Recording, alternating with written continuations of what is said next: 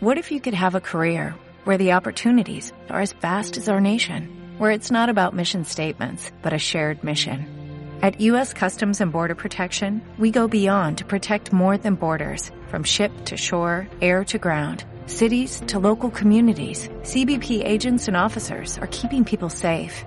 Join U.S. Customs and Border Protection and go beyond for something far greater than yourself.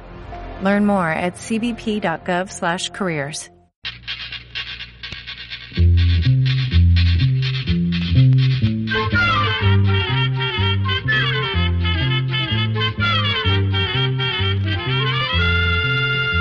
Llegó pa' todo, llegó la escuela, llegó la escuela, llegó por radio.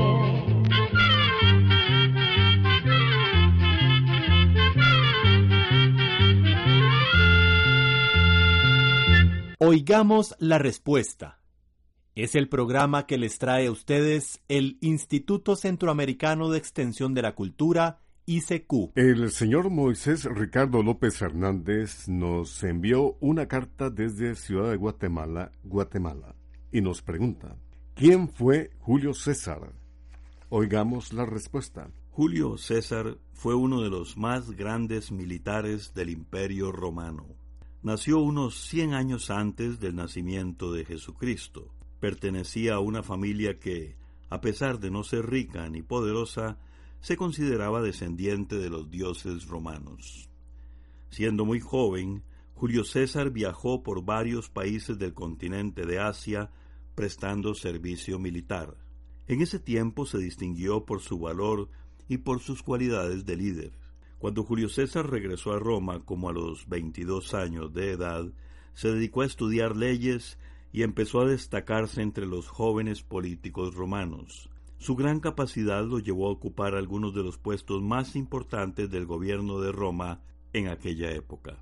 Antes de cumplir 50 años de edad, Julio César se convirtió en el gobernador de Roma en una región llamada Galia, que estaba en el territorio de lo que hoy es Francia. Allí empezó una guerra que duró ocho años y conquistó muchos nuevos territorios. Gracias a estas conquistas, los dominios del Imperio romano se extendieron todavía más, ocupando los territorios de los países que actualmente son Alemania, Suiza, Inglaterra y Bélgica. Cuando Julio César regresó a Roma, se encontró con una difícil situación, pues varios políticos romanos se disputaban el poder. Esto acabó en una guerra civil que llevó a Julio César a convertirse en dictador y emperador de Roma. Sin embargo, por celos y disputas de poder, otros políticos lo asesinaron cuando tenía 66 años y era considerado el hombre más poderoso de Roma.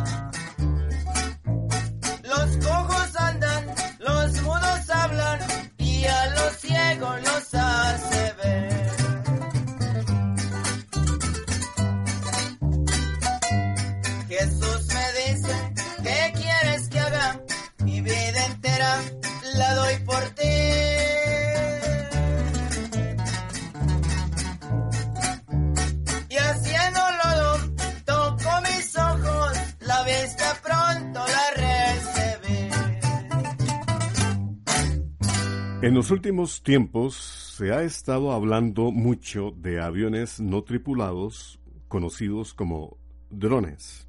Lo que quiero saber es cómo se controlan estos aparatos. ¿Será vía satélite o con microondas? La pregunta nos la hace el señor Víctor Gutiérrez, quien nos ha enviado un correo electrónico desde zona 14 en Panamá. Escuchemos la respuesta. Los llamados drones, por los que usted nos pregunta, son como unos helicópteros pequeños que pueden volar. Algunos se controlan gracias a que tienen un sistema que les indica la ruta que deben seguir, pero otros drones se pueden manejar usando un control remoto y en los últimos años se han puesto muy de moda. Los drones se usaron por primera vez durante la Segunda Guerra Mundial. En aquel tiempo fueron desarrollados por los ejércitos de Estados Unidos y también por el ejército de Alemania y durante muchos años se usaron únicamente con objetivos militares.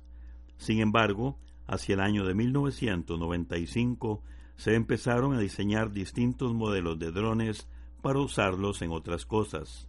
Por ejemplo, algunos iban equipados con cámaras y resultaron muy útiles para filmar videos o documentales desde el aire. De esta manera las personas han podido filmar y llegar a muchos lugares difíciles que antes hubiera sido imposible acercarse para filmar. Por ejemplo, gracias a los drones se han podido grabar imágenes a mucha altura y en sitios muy estrechos, y hasta grabar imágenes por encima del cráter de un volcán.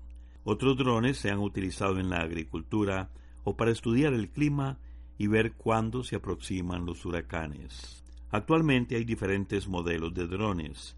Los más sencillos funcionan por control remoto y con baterías, por lo general se usan para sacar fotografías, hacer mapas o simplemente como entretenimiento. Los drones más complejos, como los que usan los militares o los que se usan para exploración, funcionan con motores de gasolina o con otras sustancias como el hidrógeno líquido. Desde Guanacaste, Costa Rica, hemos recibido una llamada telefónica del señor José Luis Briones Jiménez, quien nos hizo esta pregunta. ¿Cuál es el edificio más grande del mundo? En cuanto al terreno de extensión y no para arriba. Oigamos la respuesta. El edificio más grande del mundo, tomando en cuenta el área que ocupa su construcción, es el centro comercial llamado el Centro Mundial para el Nuevo Siglo. Se encuentra en China en la provincia de Sichuan. Este edificio mide 100 metros de alto, 500 de largo y 400 metros de ancho, y su área total es de 1.700.000 metros cuadrados repartidos en varios pisos. Este edificio está lleno de tiendas, oficinas y hasta existen lugares para organizar conferencias. Se dice que también tiene una universidad, varias salas de cine y hasta una pista de patinaje. Pero eso no es todo, pues su principal atracción es una playa artificial de 5.000 metros cuadrados que tiene una enorme pantalla que se encarga de simular el amanecer y el atardecer como se vería en una playa real. ¿Cómo son las causas que producen el dolor? Es la pregunta que nos hizo el señor Harley Rojas Salazar. Nos envía una carta desde Punta Arenas, Costa Rica. Escuchemos la respuesta. En realidad, don Harley, hay muchas causas para que se produzca el dolor. Puede ser producido por un golpe, por una enfermedad, por el efecto de una cirugía, por el estiramiento de un músculo, por un daño en un nervio, solo para nombrarle algunos ejemplos de cómo se produce el dolor. Por eso podríamos decir que el dolor es como una señal o una alerta de nuestro cuerpo para avisarnos de que algo no funciona de forma adecuada y ocurre de la siguiente manera. La parte afectada del cuerpo, ya sea por un golpe o por alguna enfermedad, tira varias sustancias químicas que hacen que las personas sientan dolor. Esa sensación de dolor viaja a través de los nervios hasta el cerebro. El cerebro distingue esa señal y comienza a tratar de aliviar el dolor, activando otras sustancias químicas con el fin de lograr aliviar el dolor de forma natural. Por eso, por ejemplo, cuando nos golpeamos muy fuerte, sentimos dolor e instantes después esa parte se empieza a inflamar y a enrojecer porque el cerebro ha activado esos mecanismos para tratar de proteger y aliviar la parte golpeada de forma natural, cosa que a veces logra y a veces no, y por eso se necesita tomar medicamentos para aliviar el dolor. Sin embargo, hay dolores tan intensos que ni siquiera los medicamentos sirven. Por otra parte, hay dolores que duran instantes y otros que pueden durar meses o años, dependiendo de la dolencia que se tenga. Aunque a nadie le gusta tener dolor, es muy importante sentirlo porque nos avisa de que algo está mal. Por ejemplo, podemos sentir un dolor en el pie o en cualquier otra parte del cuerpo y darnos cuenta que nos cortamos con algo. Además, el dolor nos ayuda a alejarnos de cosas que son peligrosas, y el dolor también ayuda a diagnosticar un problema o una enfermedad. Queremos aprovechar para contarle que hay personas que por diferentes causas no pueden sentir dolor, y eso es peligrosísimo, porque como no tienen esa señal que nos avisa de que algo no anda bien en nuestro cuerpo, podrían tener una enfermedad o hacerse alguna herida importante sin darse cuenta, poniendo en riesgo su propia vida.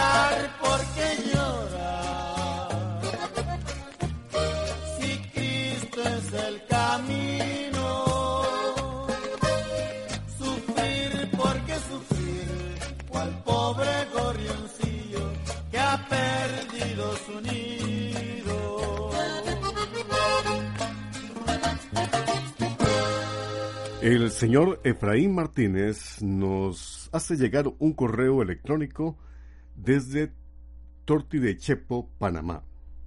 Nos hace la siguiente pregunta.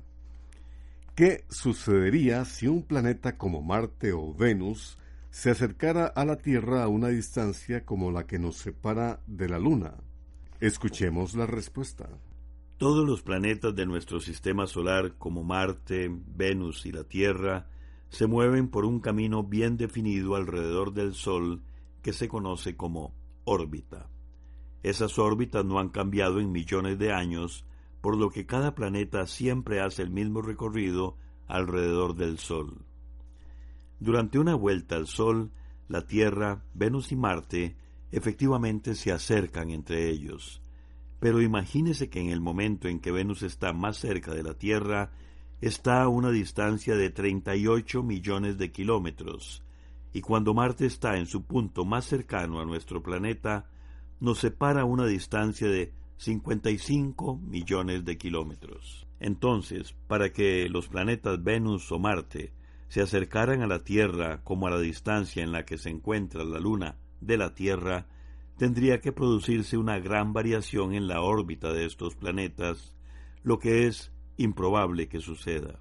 Pero si eso ocurriera, tendría que producirse una gran perturbación en el orden de nuestro sistema solar y posiblemente acabaría con la vida en nuestro planeta. Los científicos creen que existe una pequeñísima y muy remota probabilidad de que esto pase, pero si llegara a ocurrir, nos dicen que sería dentro de unos tres mil millones de años, por lo que, lógicamente, por lo menos nosotros, no tenemos que preocuparnos.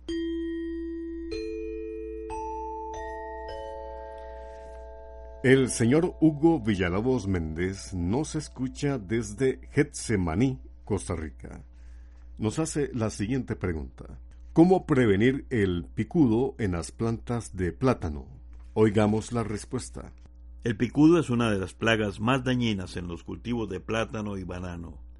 Se trata de unos pequeños insectos negros que llegan a medir unos 10 o 15 milímetros. Les gusta atacar de noche y vuelan poco, pero cuando lo hacen es por las noches, atraídos por los olores de los tallos recién picados o con heridas. Los picudos adultos pueden estar en una misma planta por largo tiempo y pueden llegar a vivir hasta cuatro años. Además, se trata de un insecto que se reproduce con facilidad. Lo que hace el picudo del plátano es perforar los tallos de la planta, formando pequeñísimas galerías o túneles. Eso hace que la plantita tenga problemas para absorber el agua y los nutrientes. Por eso las plantas atacadas se pueden ver de un color amarillo y su tallo se debilita mucho. Además, las galerías o túneles hacen que las plantas de plátano tengan un mayor riesgo de enfermarse con el moco o con el llamado mal de Panamá. El control del picudo debe ser preventivo, es decir, desde el momento en que se adquiere la semilla, ya que esta es la principal vía de que el picudo se extienda de una plantación a otra. Otra cosa que colabora para combatirlos con cierta facilidad es que los picudos se mantienen en grupos y se mueven poco, lo que hace que en su mayoría siempre se encuentren alrededor de la planta y muy pocos entre las hojas caídas y basura, y entonces se pueden controlar por medio de trampas. Por ejemplo, a una planta que ha sido cosechada se le hace un corte transversal en V, es decir, parecido a una tajada de un queque redondo. Este corte se hace unos 20 o 30 centímetros del suelo. Se ponen unos 20 gramos de fraudán 3G en el corte y se vuelve a poner la tajada. Los insectos son atraídos por el olor de las heridas en los tallos y morirán por efecto del veneno. Esta trampa se debe estar cambiando por lo menos cada 30 días. Por otra parte, si se prefiere el control químico, se usa un nematicida granulado como Furadán, Mocap o Counter, aplicando unos 20 gramos a la base del tallo. Otro método eficaz consiste en preparar una mezcla con 2 kilos de cal hidratada, 50 mililitros de yodo agrícola, 50 mililitros de clorpirifos y 150 mililitros de pegante, todo disuelto en 20 litros de agua. Esta mezcla se aplica con bomba de espalda a una altura de unos 40 centímetros de los tallos cuando se han hecho desijas y cortes de tallos. Se debe repetir cada seis semanas.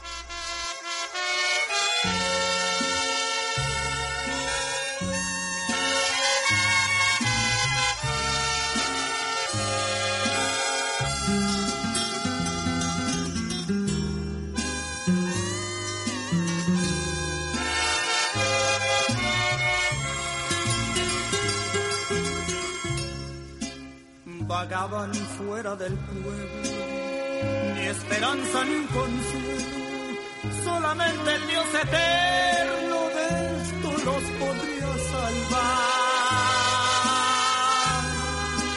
Despreciados de la gente por la lepra de sus cuerpos. La suerte que ellos llevaban, Cristo la iba a cambiar.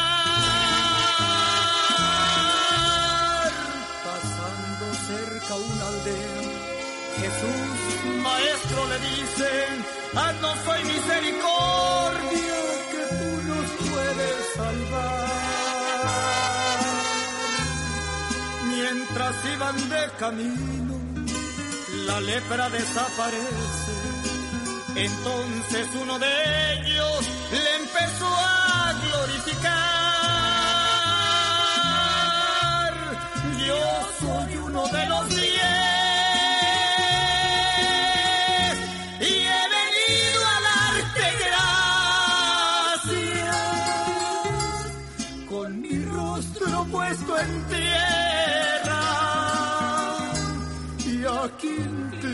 a tus pies.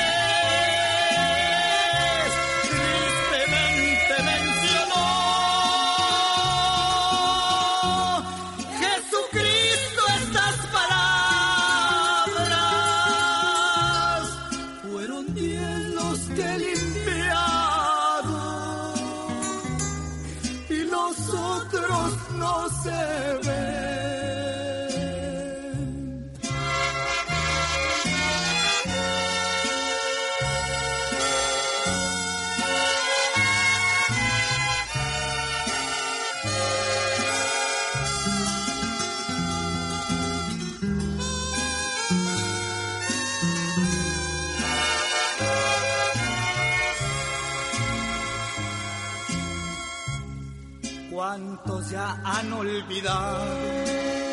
Así como aquellos nuevos, sanidades y milagros y también su salvación. Se fueron sin darle gracias, buscando otros caminos, siendo malagradecidos, se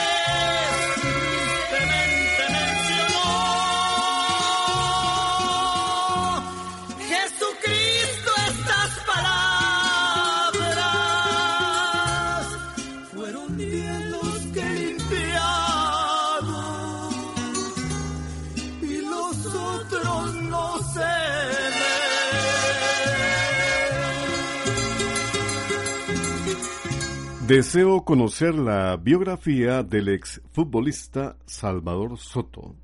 La consulta nos la hace el señor Michael Chacón Herrera, quien nos ha llamado por teléfono desde San José, Costa Rica. Oigamos la respuesta. Salvador Soto Villegas, mejor conocido como el Indio Buroy, fue un destacado futbolista costarricense. Nació en el año de 1909 y murió en 1995 a la edad de 85 años. Salvador Soto hizo casi toda su carrera futbolística en el equipo de la Liga Deportiva Alajuelense, que en Costa Rica es conocido como La Liga.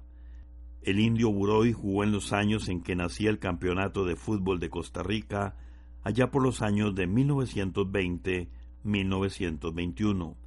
Fue jugador de la liga entre los años de 1926 y 1949 y luego fue entrenador de fútbol por un tiempo. Salvador Soto Buroy también jugó con la selección costarricense de fútbol y estuvo jugando algunas temporadas en el fútbol de Cuba y México.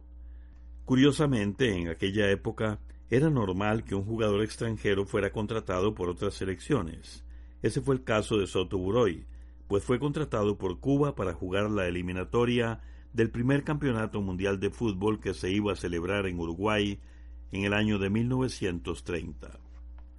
Por esa razón, el indio Buroy fue el primer costarricense en jugar un partido eliminatorio, aunque no con la selección de Costa Rica, que empezó sus partidos eliminatorios para el Campeonato Mundial en el año de 1958 para la eliminatoria del Mundial que se jugó en Chile en 1962.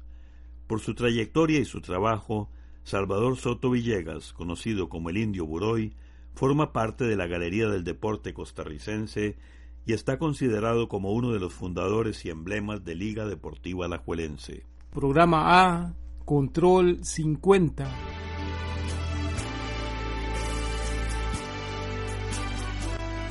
Así llegamos a un programa más de Oigamos la Respuesta.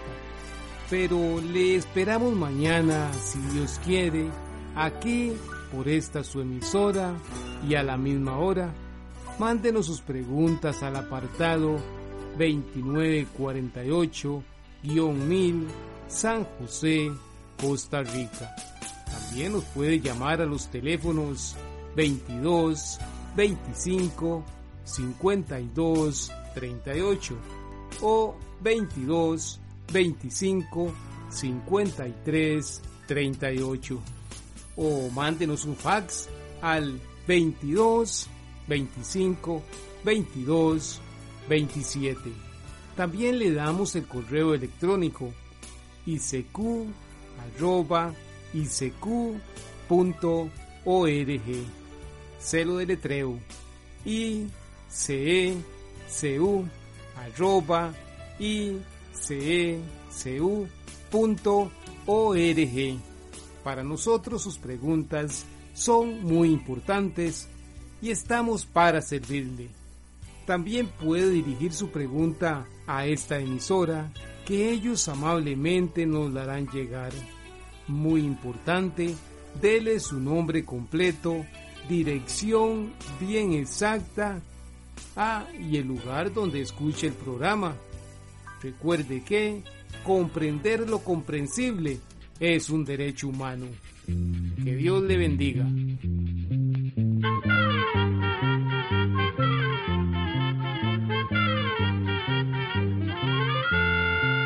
Llegó el momento de despedirnos. Se va a la escuela, se va cantando.